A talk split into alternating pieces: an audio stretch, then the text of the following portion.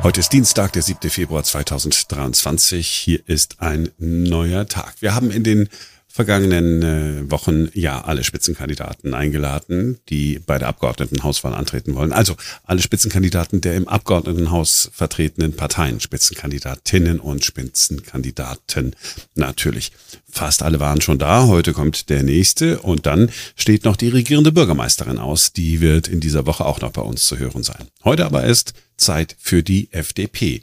Der FDP-Mann, der seine Partei ins Abgeordnetenhaus wieder hineinführen will, heißt Sebastian Chaya. Einen wunderschönen guten Morgen, Herr Chaya. Guten Morgen. Sie haben den Kollegen von der Berliner Zeitung gesagt, äh, Sie haben im Wahlkampf jetzt fünf Kilo abgenommen. Haben Sie so viel Stress? Ja, man vernachlässigt halt das Essen und ist von morgens bis abends unterwegs. Und man denkt ja immer, Mensch, der kommt da irgendwo hin und da gibt es immer irgendwie Schnittchen. Aber ist nicht so, weil man redet ja immer und unterhält quasi die anderen und gibt äh, Antworten. Und da geht dann schon mal das ein oder andere Kilo verloren. Ist das in diesem Wahlkampf speziell so oder ist das immer so? Nee, das ist tatsächlich 2016, bei meinem ersten Wahlkampf 2021, bei meinem letzten und bei diesem äh, immer so bei mir. Anscheinend äh, ist das mein Naturell. Ja. Okay, aber Sie, Sie holen das dann auch irgendwie immer auf oder werden Sie von Wahlkampf zu Wahlkampf weniger? Ja, mein, mein Wahlkampfteam hat gesagt, also jetzt nochmal eine Wiederholungswahl würden wir dich nicht mehr sehen, ne, wenn du immer so viel abnimmst. Ähm, also ich, ich hole dann wieder nach. Das ist gut. Was fühlt sich denn sonst noch anders an als beim letzten Mal? Also außer, dass es draußen kalt ist und Sie weniger Zeit haben, weil das sagen alle bislang. Ja, das ist in der Tat so, ähm, dass wir weniger Zeit haben. Das heißt, es ist schon so, dass du ähm, eigentlich das gleiche Pensum hast. Sonst reden wir ja darüber, dass wir das nicht in anderthalb Monaten machen, sondern in zwei, drei Monaten. Wir haben dann auch ein Jahr Vorlauf für viele Dinge. Jetzt ist halt auch vieles just in time. Das heißt Abstimmung mit der Agentur, mit, mit all denjenigen, die Partner in so einem Wahlkampf sind, was sonst mit einem größeren Vorlauf stattfindet. Also es, es staut sich alles. Aber Stau kennen wir Berliner ja. Hm. Begegnen Ihnen die Berlinerinnen und Berliner auch anders als bei der letzten Wahl, bei der letzten, beim letzten Wahlkampf? Jeder Wahlkampf hat so seine eigene Stimmung und in diesem Wahlkampf ist natürlich äh, klar, dass jeder den Kopf schüttelt und sagt, Mensch, jetzt auch noch Wiederholungswahl, was, was, was ist hier los in unserer Stadt? Ähm, und auf der anderen Seite natürlich auch äh, viele sagen, na okay, ne, einen Toaster kann ich auch umtauschen, ähm, jetzt kann ich die ähm, Regierung vielleicht äh, umtauschen und kann nochmal neu wählen, wenn ich mich beim letzten Mal verwählt habe. Also auch das ist jetzt Thema in diesem Wahlkampf. Genau das habe ich gedacht, dass Sie das sagen würden, als Simone gefragt hat, was ist denn anders in diesem Wahlkampf, dass Sie sagen, ja, wir haben ja jetzt gesehen, was Rot-Rot-Grün äh, uns abliefern und deswegen fällt es uns jetzt ganz leicht, aber ist nicht so, ne? So leicht wird der Wahlkampf dann wahrscheinlich dann doch nicht. Naja, wir haben natürlich jetzt auch äh, eine andere Stimmungslage als 2021. Wir haben äh, jetzt natürlich auch Themen, ähm, die sich aus dem Angriffskrieg auf die Ukraine ergeben. Wir haben Themen, die ähm, Inflation und all diese Dinge mit sich bringen. Und dennoch erlebe ich diesen Wahlkampf so, dass wir in Berlin ausschließlich über die Fragen auch sprechen, die uns Berlinerinnen und Berliner ja so stressen und nerven im Alltag. Ne? Zehn Wochen Auskunft, Geburtenregister, zwei Monate, bis du einen Termin auf dem Amt kriegst. Ähm, all die, die Fragen, die wir so im Alltag erleben, diese Wachstumsschmerzen. Und ähm, deshalb geht es halt schon im Wesentlichen auch um die Fragen der Verwaltungsmodernisierung. Mhm. Sie haben letztes Mal bei uns gesagt, der einzige Wettbewerb zwischen Ihnen und Ihrem Bruder Mario Chaya, der ja politisch wie Sie ebenfalls sehr aktiv ist, Generalsekretär der Bundes-CDU in, inzwischen seit dem letzten Wahlkampf. Da besteht äh, nur Konkurrenz bei einer Frage, haben Sie gesagt. Wer ist der Bessere? Beim Grillen, ja. Am Grill, ja, genau. ja, Hat sich genau. nicht geändert, ne? Weil, hat sich nicht geändert. Alles gut im Hause Chaya. Ach, tatsächlich, weil er ja gerade dazu aufgerufen hat, nicht FDP zu wählen, bitte, weil, wenn Sie nicht vertreten sind mit Ihrer Partei, dann ist die Wahrscheinlichkeit für Zweierbündnisse deutlich höher. Zwischen der CDU und den Grünen wäre da zum Beispiel was machbar. Ja, ich glaube, wer sich jetzt die Umfragesituation anschaut, der kommt einfach auch zu dem Ergebnis, dass die CDU sich in der Tat möglicherweise, wenn die Wählerinnen und Wähler das so entscheiden, das Rote Rathaus sichert. Aber nur die FDP sichert den politischen Wechsel äh, mit Blick auf äh, neue Regierungskonstellationen. Und deshalb wird es jetzt ähm, auch schon sehr wichtig sein, dass die Freien Demokraten ein starkes Ergebnis am 12.2. haben, damit der Politikwechsel in Berlin möglich wird. Aber Sie haben mit Ihrem Bruder nicht darüber gesprochen und gesagt, ganz ehrlich, du kannst ja gerne Wahlkampf machen, aber bitte nicht so sehr auf meine Kosten, bist du eigentlich wahnsinnig. Sowas haben Sie nicht gesagt. was meinen Sie, über was wir alles reden und was da für Subbotschaften mit dabei sind? okay, aber es ist nichts Persönliches, es ist halt eben äh, Wahlkampf. Weil wir bei. Nein, jeder hat doch in so einem Wahlkampf unterschiedlichste Rollen und ähm, dennoch geht's uns ja, ja um die Stadt und nochmal, es ist ja auch durch die Aussage von ihm deutlich geworden, ähm, dass, dass am Ende des Tages der Wechsel, wenn es um eine neue Regierungskonstellation geht, tatsächlich nur mit der FDP in Berlin machbar ist. Ähm, weil was bringt dir ähm, ein starkes Ergebnis, wenn du keine politischen Partner hast? Wenn die Union ausschließlich ähm, stark ist, aber keine politischen Partner hat und der natürliche Partner der CDU, ähm, das waren immer die Freien Demokraten und von daher ähm, bleibe ich bei meiner Haltung und äh, ich glaube, das hat mein Bruder auch damit deutlich machen wollen. Den politischen Wechsel, den gibt es nur, wenn es auch starke Freie Demokraten gibt. Das hat er gemeint, als er gesagt hat, wählt nicht FDP? Naja, aber ist ja gut. Ich will ja auch nicht genau Nein, das, das hat er nicht gesagt. Er hat gesagt, er hat was anderes gesagt. Äh, empfehle ich nochmal den Tweet nachzulesen. Ja, alle. Aber wiederholen will er ihn nicht. Aber zurück äh, zu meiner ursprünglichen ja. ähm, Aussage, es ist alles gut bei uns und äh, daraus können Sie wahrscheinlich viel, viel mehr mitnehmen ähm, als aus diesem Tweet. Ja, Koalitionsfrage ist ja für die FDP immer ein viel wichtigerer Punkt als für andere Partner. Frau Giffey will sich nicht festlegen. Ja, auch da äh, wäre ja noch was äh, für sie drin unter, unter Umständen, wenn denn die Partei mitmacht. Und, und ja, das ist doch ein interessanter Punkt, den Sie gerade ansprechen. Ja. Weil dieses ähm, Antäuschen, äh, so in das bürgerliche Lager zu sagen, ja, ich könnte mir auch vorstellen, mit CDU und FDP ähm, in Berlin gemeinsame Koalitionen zu machen. Ich meine, antäuschen mag im Fußball zulässig sein, aber ich finde nicht in der Politik. Und deshalb muss sie auch Klarheit äh, jetzt schaffen. Und die Klarheit hat sie nicht geschafft. 2021 hat sie den Berlinern den Eindruck vermittelt, ähm, sie machten einen politischen Wechsel und am Ende sind wir in der Linkskoalition aufgewacht. Und ähm, die Sorge habe ich auch bei ihr, dass genau das jetzt wieder passiert. Sie täuscht an und am Ende kriegen wir das zurück, äh, was wir vorher hatten. Und das macht nochmal deutlich, dass ähm, mit den Freien Demokraten am Ende des Tages der politische Wechsel in der Stadt mit einer starken Union vorne ähm, auch möglich wird. Ja, mit der starken Union vorne. Sie haben äh, Kai Wegner und wir haben ihn auch danach gefragt, äh, ja gesagt, er soll jetzt nicht hinter den Kulissen schon mit den mit den Grünen Koalitionsverhandlungen führen. Er hat gesagt, ich führe überhaupt gar keine Gespräche hinter den Kulissen, da ist nichts, äh, ist nichts dran. Haben Sie Sorge tatsächlich, dass die CDU sagt, na ja, im Zweifelsfall, wenn es mit den Grünen reichen würde, dann machen wir es auch mit denen und Sie stehen außen vor?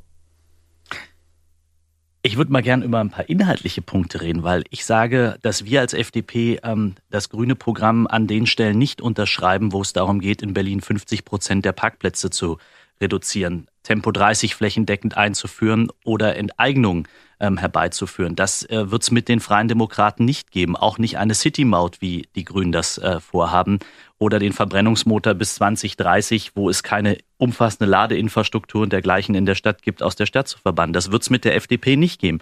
Und dann ist Kai Wegener schon in Erklärungsnöten, ähm, wenn er äh, das vorhat, ähm, weil das wäre das Programm Schwarz-Grün. Und damit sieht man nochmal, wie wichtig es ist, dass äh, wir Freie Demokraten äh, mit äh, Teil ähm, einer nächsten Landesregierung werden und im Parlament stark vertreten sind am 12.2. Wir kommen immer wieder zu dem Ausgang, ähm, weil ich glaube, da wollen Sie auch immer wieder hin mit der äh, Botschaft, dass es wichtig ist, ähm, dass wir stark im nächsten Parlament vertreten sind.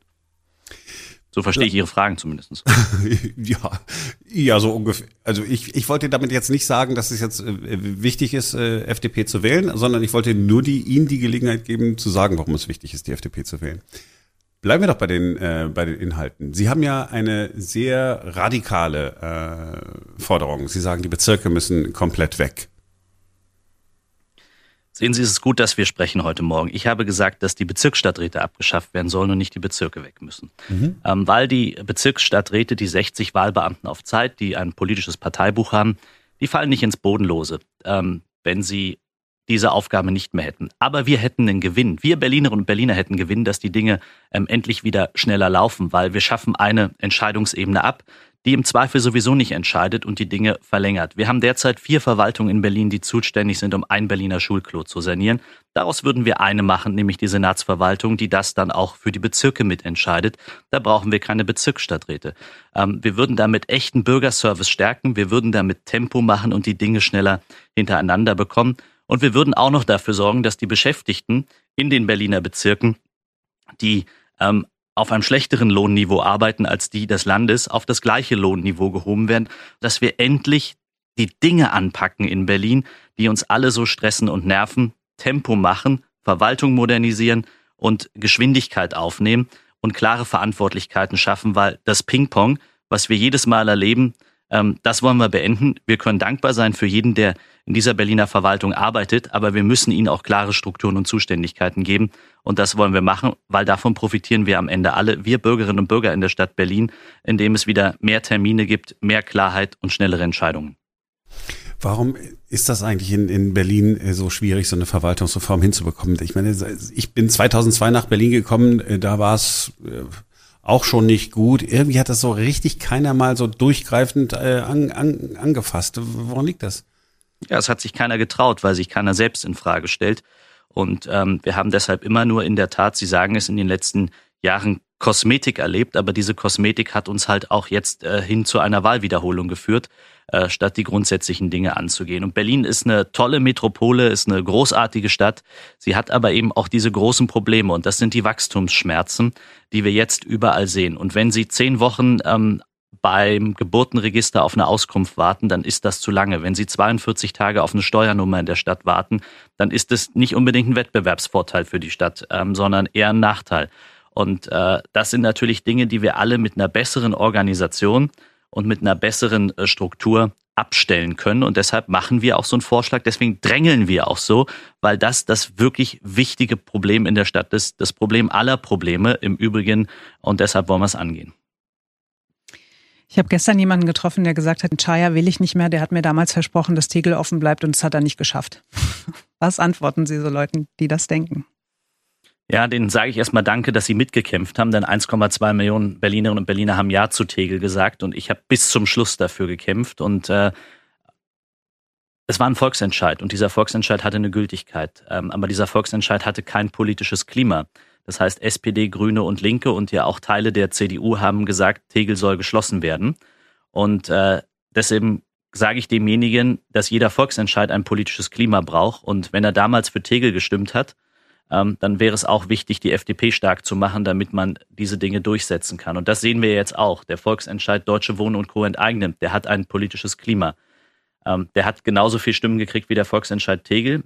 Nur den will man umsetzen weil Grüne und Linke genau diese Enteignung wollen und ja auch die SPD Berlin diese Enteignung möchte. Und von daher ist es immer wichtig, hinter jedem Volksentscheid auch äh, politisch starke Parteien zu haben, die am Ende das politische Handeln ermöglichen und damit auch die Sachen durchsetzen. Ich hätte es gerne durchgesetzt. Ich habe bis wirklich zur letzten Minute dafür gekämpft. Und glauben Sie mir, der Moment, ähm, als die Lichter dort ausgingen, für mich, das war ein sehr, sehr bewegender. Deutsche Wohnen und Co. enteignen. Den Volksentscheid hat es gegeben. Und jetzt ist da eine Kommission eingesetzt worden, die dann äh, ja sagen soll, ist das überhaupt machbar oder nicht? Mit Ihnen würde es diese Kommission weitergeben oder würden Sie sagen, komm, ganz ehrlich, sofort absetzen? Ja, man muss sich immer die Frage stellen, mit welcher politischen Zielstellung hat man diese Kommission eingesetzt? Und ähm, da liegt schon aus meiner Sicht ein bisschen auch der, der Geburtsfehler dieser Kommission. Man hat sie eben nicht äh, äh, im, im weitesten Gehende ähm, weit und unabhängig aufgestellt, sondern man hat sie schon mit einer gewissen ähm, Tendenz besetzt, sodass, ähm, wie Bettina Jarasch jetzt die Tage auch nochmal gegenüber Frau Giffey gesagt hat, ja von vornherein klar war, dass diese Kommission nicht äh, neutral an der Frage arbeitet, ob und wie, sondern ausschließlich an der Frage arbeitet, wie ähm, der Volksentscheid durchzusetzen ist und dass es doch jetzt gar keine große Überraschung wäre, so erklärte sie das äh, gerade in diesen Tagen, dass diese Kommission auch zu der Auffassung käme, dass man ähm, Enteignungen in dieser Stadt äh, politisch, aber auch rechtlich machen sollte. So. Und ähm, ich sage es nochmal, ähm, dadurch entsteht keine einzige Wohnung am Markt mehr. Wir hätten einen Eigentümerwechsel. Die Initiative hat denjenigen, die dort unterschrieben haben, sogar versprochen, dass ihre Miete dadurch sinkt. Dieses Versprechen mussten sie mittlerweile selbst kassieren, indem sie gesagt haben, nee, das stimmt nicht, ist nicht so. Und wir haben eine Situation, wo überhaupt Enteignung in dieser Stadt diskutiert wird, die zum Nachteil des Wirtschaftsstandortes wäre, die mit Willkür versehen ist. Und das in einer Stadt wie Berlin mit unserer wechselhaften Geschichte, wo jetzt die evangelische Hilfswerkssiedlung enteignet werden soll, jüdische Unternehmen enteignet werden soll. Das, was da an Energie und Geld reingesteckt wird, ist völlig falsch investiert. Wir lehnen diese Enteignung ab. Wir lehnen sie ab. Und deshalb ähm, sollten wir jegliche Energie reinstecken, um in Berlin bezahlbaren Wohnraum zu schaffen äh, und die Dinge beschleunigen im Sinne von bauen und dafür sorgen, dass wir das Angebot erhöhen, damit jeder in dieser Stadt ein Zuhause finden kann, ähm, der es gerade sucht. Denn 130 Bewerber kommen im Augenblick auf jedes Wohnungsinserat. Das ist der Durchschnitt. Ich habe äh, Bettina Jarasch auch äh, danach gefragt, als wir über äh, diese Enteignung äh, gesprochen haben. Und dann habe ich gesagt, naja, aber ist das nicht tatsächlich ein Klima, wo ich als privater Investor, wenn ich überlege, will ich in Immobilien investieren, wo mache ich es, wo ich dann sage, okay, um Berlin mache ich aber mal einen, einen großen Bogen. Sie sieht die Gefahr äh, nicht. Sie sagt, nee, die Privaten würden ja trotzdem kommen, weil Berlin so attraktiv ist, dass man selbst durch so eine Enteignungsdebatte äh, niemanden abschrecken würde. Ja, aber ich meine, sie glaubt ja auch, dass das schlau ist, was sie in der Friedestraße macht. Und sie ist ja auch der Auffassung, dass Tempo 30 und 50 äh, Prozent weniger Parkplätze das Richtige für Berlin ist. Ähm, ich kann Sie noch mal an Ihren Eid erinnern, den sie geleistet hat. Ähm, der heißt nämlich Schaden von dieser Stadt abzuwenden. Ähm, und ich glaube, sie ist gerade äh, mittendrin, großen Schaden für diese Stadt anzurichten. jetzt bekommen Sie von uns genau 60 Sekunden. Alle Spitzenkandidaten bekommen von uns 60 Sekunden und wir wollen Ihren ganz persönlichen Wahlwerbespot hören. Und die Zeit läuft ab jetzt. Wir haben in Berlin große Herausforderungen, aber Berlin ist auch eine große Stadt und deshalb müssen wir an die grundsätzlichsten Dinge ran, unsere Verwaltungsreform ähm, voranbringen, die Stadt modernisieren, dafür sorgen, dass es wieder Termine in den Bürgerämtern gibt und die einfachsten Dinge in Berlin laufen. Berlin kann das erreichen mit einer Reformkoalition, die wir gerne gestalten würden. Wir müssen den Wohnungsbau hintereinander bekommen, damit Mieten wieder bezahlbar bleiben und werden. Und wir müssen die Verkehrssituation in Berlin so organisieren, dass wir Berlinerinnen und Berliner schnell von A nach B kommen und das mit dem Verkehrsträger und dem Verkehrsmittel unserer Wahl. Und dafür stehen wir als Freie Demokraten und äh, ich lade Sie ein, neu zu wählen. Wählen Sie neu am 12.02. Freie Demokraten FDP. Auch viel weniger Zeit gebraucht als äh, nötig. Kriegt man eigentlich als Politiker so ein Coaching irgendwie, dass man lernt, so radiotaugliche Antworten zu geben oder fernsehtaugliche Antworten? Sie haben mir gar keine Zeit eingeblendet. Wollen wir das mal den Hörern sagen? Na, ich habe es ja im Blick gehabt. Ich ja, hatte dann irgendwie so runtergezählt. Okay, wir kommen jetzt zum entspannteren Teil dieses Interviews. Wir haben vier Fragen an Sie, um Sie äh, persönlich noch ein bisschen besser kennenzulernen, um Sie vorzustellen, unseren Hörerinnen und Hörern. Äh, Ihre Konkurrenz hat genau die gleichen Fragen bekommen. Äh, es geht los mit der ersten. Wen rufen Sie zuallererst an, wenn Sie eine sehr wichtige Entscheidung treffen müssen? Ja, meine Frau. Auch wenn es um politische Entscheidungen geht? Ja, ich habe ähm, ganz viel mit ihr auch besprochen, ähm, jetzt in der Frage, welche Texte, welche Plakate, also das bespreche ich alles mit ihr, ja. Wessen Idee war das, ihren Kopf, Kopf über hinzuhängen? ähm, in der Tat eine, eine Laboridee im Grunde aus, aus vielen, die äh, an diesen Fragen gearbeitet haben ähm, von meinem ähm, Wahlkampfteam über die Agentur. Also Gemeinschaftsarbeit. Genau. Okay. Bei der folgenden Frage hatten wir sehr unterschiedliche Antworten. Bettina Jarasch von den Grünen möchte gerne Sauerteigbrot und dazu Fettbutter. Kai Wegner, CDU, hat gesagt Pfeffersteak mit Pommes und bei Herrn Lederer wäre es die Kettwurst. Was wäre Ihre allerletzte Mahlzeit, also Ihre Henkersmahlzeit? Ah, ich würde einen Milchreis nehmen. Milchreis? Wirklich? Ja, ich liebe Milchreis. So ein Pott Milchreis mit Zucker und Zimt. Grandios. Okay, cool. Ach, wie genügsam irgendwie. Ganz bescheiden, ja. Ich baue sogar manchmal meinen Kalender um, wenn ich äh, in Erfahrung bringen kann, wann es den bei uns in der Kantine gibt. Großartig. okay, jetzt ganz spontan. Was ist Ihre skurrilste Angewohnheit? Also baden Sie dreimal am Tag, schmettern Sie heimlich Opernarien, essen Sie gerne Leberwurstbrot mit Marmelade drauf, irgendwas in der Art. Was ist skurril an Sebastian Schreier, was bislang noch keiner weiß? Extrem gute Frage. Ähm, ich glaube, das Skurrilste ist wirklich, dass ich äh, meinen Kalender umbaue, um diesen Milchreis zu essen. In der Tat. Das gut, das lassen wir gelten. Das ist in der Tat sehr skurril. Ähm, wir konnten Sie beim letzten Mal nicht dazu bringen, äh, uns Ihren Lieblingssong zu verraten. Ich habe es mehrfach versucht. Ich habe sehr nachgebohrt. Ähm, Sie haben gesagt, Sie sind eher der situative Typ ähm, und drehen eher das Radio nach Stimmung auf. Ähm, aber alle Kandidaten haben sich jetzt einen Song quasi gewünscht und haben gesagt, quasi der Henkers-Song, ja, nicht die Henkers-Mahlzeit, sondern der Henkers-Song. Wenn Sie noch einen Song in Ihrem Leben hören dürften, welcher wäre es? Das ist ja eine Wahlwiederholung. Das heißt, wir müssen ja bei den gleichen Antworten bleiben, oder? Nö, in dem Fall nicht. Sie lassen, Sie, Sie lassen nicht locker. Ähm, ein letzter Song. Okay, ich frage anders. Was ist der Song von Ihnen und Ihrer Frau? Ihr Song hat doch jedes Paar. Jetzt werden Sie aber äh, ganz persönlich hier abbiegen. ähm, My Heart Will Go On von Celine oder was ist es? Nein, ich, ich, ich, ich, ich finde ja, ähm, was ich, was ich wirklich passend finde, was, was auch so in meinem Lebensalltag äh, irgendwie eine Rolle spielt, ist Herbert Grönemeyer. Mhm. Ähm, ich komme zu spät zu dir, mein Schatz. Mambo. Mambo, genau. Mhm. Ähm, das, das ist manchmal so auch mein, mein Gefühl. Du bist immer zu spät dran, weil du in dieser Stadt nicht vorankommst. Das ist ihr Lebenssong. So. Na gut, zumindest ihr Berlin-Song. So meinte ich es. Okay. Ja. Sie haben es verstanden. Okay. Zum Schluss sprechen wir noch über quasi ein Konkurrenzthema. Also ein Thema, das bei Ihnen im Wahlkampf nicht die entscheidende Rolle spielt, äh, nicht Ihr Kernthema ist. Es war bei Ihnen nicht ganz leicht, aber wir haben uns letztlich dazu entschieden, mit Ihnen über das Thema Klima zu sprechen.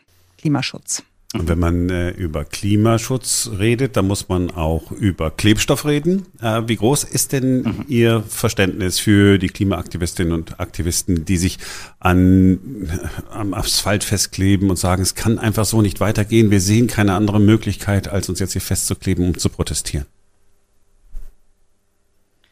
Für Dinge ähm, sich einzusetzen, stark zu machen, zu demonstrieren, ähm, halte ich grundsätzlich immer ähm, für für richtig und ist auch eine sehr angemessene Form. Und das, was ich aber nicht für richtig halte, ist, ähm, dass das äh, die kriminellen Kleber uns Berlinerinnen und Berliner in Geiselhaft nehmen, dass sie ähm, hier massive Eingriffe in die öffentliche Ordnung vornehmen. Und deshalb äh, kann ich nur jedem empfehlen, ähm, der wirklich Klimaschützer werden möchte, an dieser Stelle ähm, anzupacken, statt sich anzukleben ich selber habe eine Ausbildung als Elektrotechniker gemacht und ich sehe, wie dringend Techniker gebraucht werden, wie dringend Solateure gebraucht werden, um die Solaranlage aufs Dach zu bringen. Und äh, von daher habe ich für diese Art und Form des Protestes null Verständnis ähm, und bin auch der Auffassung, dass wir dagegen ähm, konsequent vorgehen sollten, weil die Stadt darf nicht durch diese kriminellen Kleber in Geiselhaft genommen werden. Also sagen nicht Politikwissenschaften studieren und dann beklagen, dass nicht funktioniert, sondern einfach mal gucken, äh, dass man wirklich selber in die Hand nimmt. Die, die Art und Weise der Erpressung, ähm, die Art und Weise, wie der Protest hier ausgeübt wird, der schadet dem Anliegen. Ähm, der schadet massiv auch dem Anliegen, was dahinter steht. Ähm, was ich nicht in allen Punkten, aber an einigen äh, durchaus nachvollziehen kann. Und ähm, wir haben wirklich große Herausforderungen. Und jede Stausituation ist im Übrigen nicht klimafreundlich, sondern äh, bereitet genau das Gegenteil für unser Klima. Ähm, und deshalb, ich kann diese Art und Form von Protest nicht gutheißen und ähm, bin auch der Meinung, dass der Rechtsstaat hier mit seinen Möglichkeiten in, in aller Konsequenz auch gegen vorgehen muss. Wenn die nicht äh, sich sogar selbst erledigen, ne? wenn zwei sind ja nicht nach Bali geflogen, wie wir erfahren haben, sondern nach Thailand.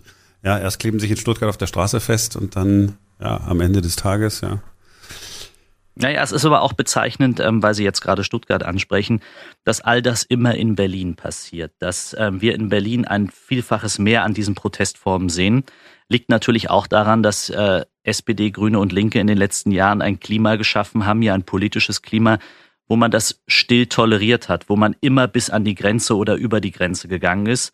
Und das haben wir jetzt ja auch gesehen, wenn der 1. Mai ähm, zum 1. Januar wird in der Stadt, dass äh, man sich zu wenig hinter die Einsatz und Rettungskräfte in unserer Stadt gestellt hast. Und ich möchte, dass wir hinter denjenigen stehen, die unseren Rechtsstaat jeden Tag verteidigen. Hinter den Vätern und Müttern in Uniform, bei der Polizei, bei der Feuerwehr und den Rettungskräften.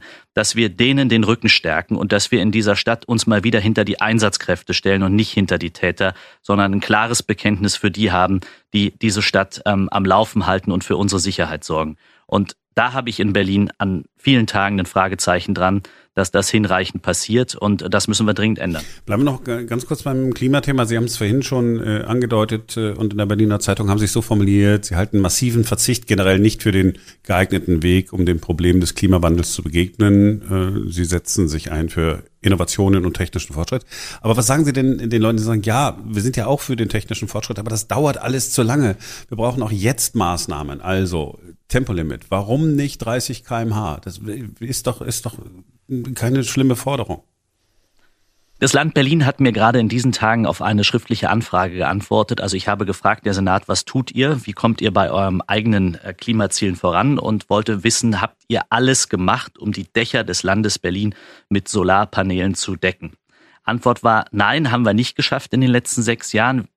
Wir haben sogar ein kleines Kohlekraftwerk damit liegen lassen, wo was erneuerbare Energien mit sich bringt. Also ein kleines Kohlekraftwerk lassen wir gerade liegen, wenn es darum ging, mit erneuerbaren Energie die gleiche Leistung zu bringen. Da ist der Staat selber in der Verantwortung, hat es die letzten sechs Jahre nicht geschafft.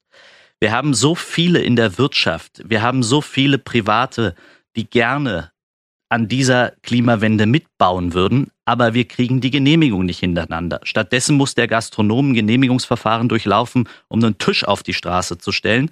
Ähm, diese Verwaltungskräfte, die damit beschäftigt sind, dieses Genehmigungsverfahren zu entscheiden, ob der Tisch in einem gastronomischen Betrieb auf der Straße steht, ja oder nein, die können wir doch bitte an die Genehmigungsstellen setzen, wo es darum geht, Solaranlagen zu genehmigen oder kleine Windkraftanlagen auf Hochhäusern zu genehmigen. All das sind doch die Dinge, wo wir Innovation haben, wo wir den Willen in der Bevölkerung haben, etwas zu tun, aber es klemmt am Staat und da können wir Dinge besser organisieren. Und dann sind wir wieder bei der Verwaltungsmodernisierung und den Fragen der Prioritäten, wo wir Tempo machen müssen. Der Gastronom, der zeigt zukünftig, wenn es nach uns geht, nur noch an, dass er seinen Tisch auf die Straße stellt und hält sich an die Spielregeln. Okay, cool. Aber ich wollte noch mal kurz die 30 km/h. Was ist so schlimm, wenn man ein Tempolimit von 30 innerstädtisch hätte? Ja, das ist äh, total innovationslos und macht auch gar keinen Sinn. Schauen Sie doch bitte einfach mal zum Olympiastraße, zum Olympiastadion auf die Heerstraße. Da haben wir so ein in die Jahre gekommenes Verkehrsleitsystem, was den Verkehr nach Aufkommen steuert. So etwas auf allen großen Tangentialen in Berlin verbaut, auf der Landsberger Allee, auf der B1, B5, um mal zwei Beispiele zu nennen, wo der Verkehr nach Aufkommen gesteuert wird ähm, und er damit in Bewegung bleibt, damit auch umweltfreundlicher wird, weil er nicht sich staut, weil wir auf der anderen Seite auch schaffen, ein Baustellenmanagement in Berlin zentral zu organisieren, sodass du nicht mehr von einer Baustelle in die andere mit deinem Auto fährst und umgeleitet wirst, weil nicht jeder Bezirk seine Baustelle einrichtet, wie er möchte, sondern zentral die Senatsverwaltung entscheidet, wie Baustellen eingerichtet werden. Da können wir klimapolitisch viel mehr ähm, mit rausholen, als wenn wir jetzt über Flächendämm flächendeckendes Tempo 30 sprechen. Äh, das lehnen wir ab. Wir gehen da mit der Innovationskraft ran. Und äh, so innovativ ähm, einfach ein Verkehrsleitsystem zu bauen, was wir in Berlin schon einmal haben, ähm, sollten wir dann noch einfach umsetzen. Bleiben wir bei Innovationen. Sie setzen auf selbstfahrende Autos. Ich persönlich hoffe, dass es die endlich äh, bald gibt. Äh, Sie sagen, urbane Seilbahnen äh, sind denkbar, Monorails, Hyperloop-Verbindungen, alles das könnte man in Betracht ziehen und damit den öffentlichen Nahverkehr stärken. Das klingt alles ziemlich nach Utopie. Wie und an welchen Orten stellen Sie sich das vor? Und ist das denn die Lösung, um Berlin klimafreundlicher zu machen?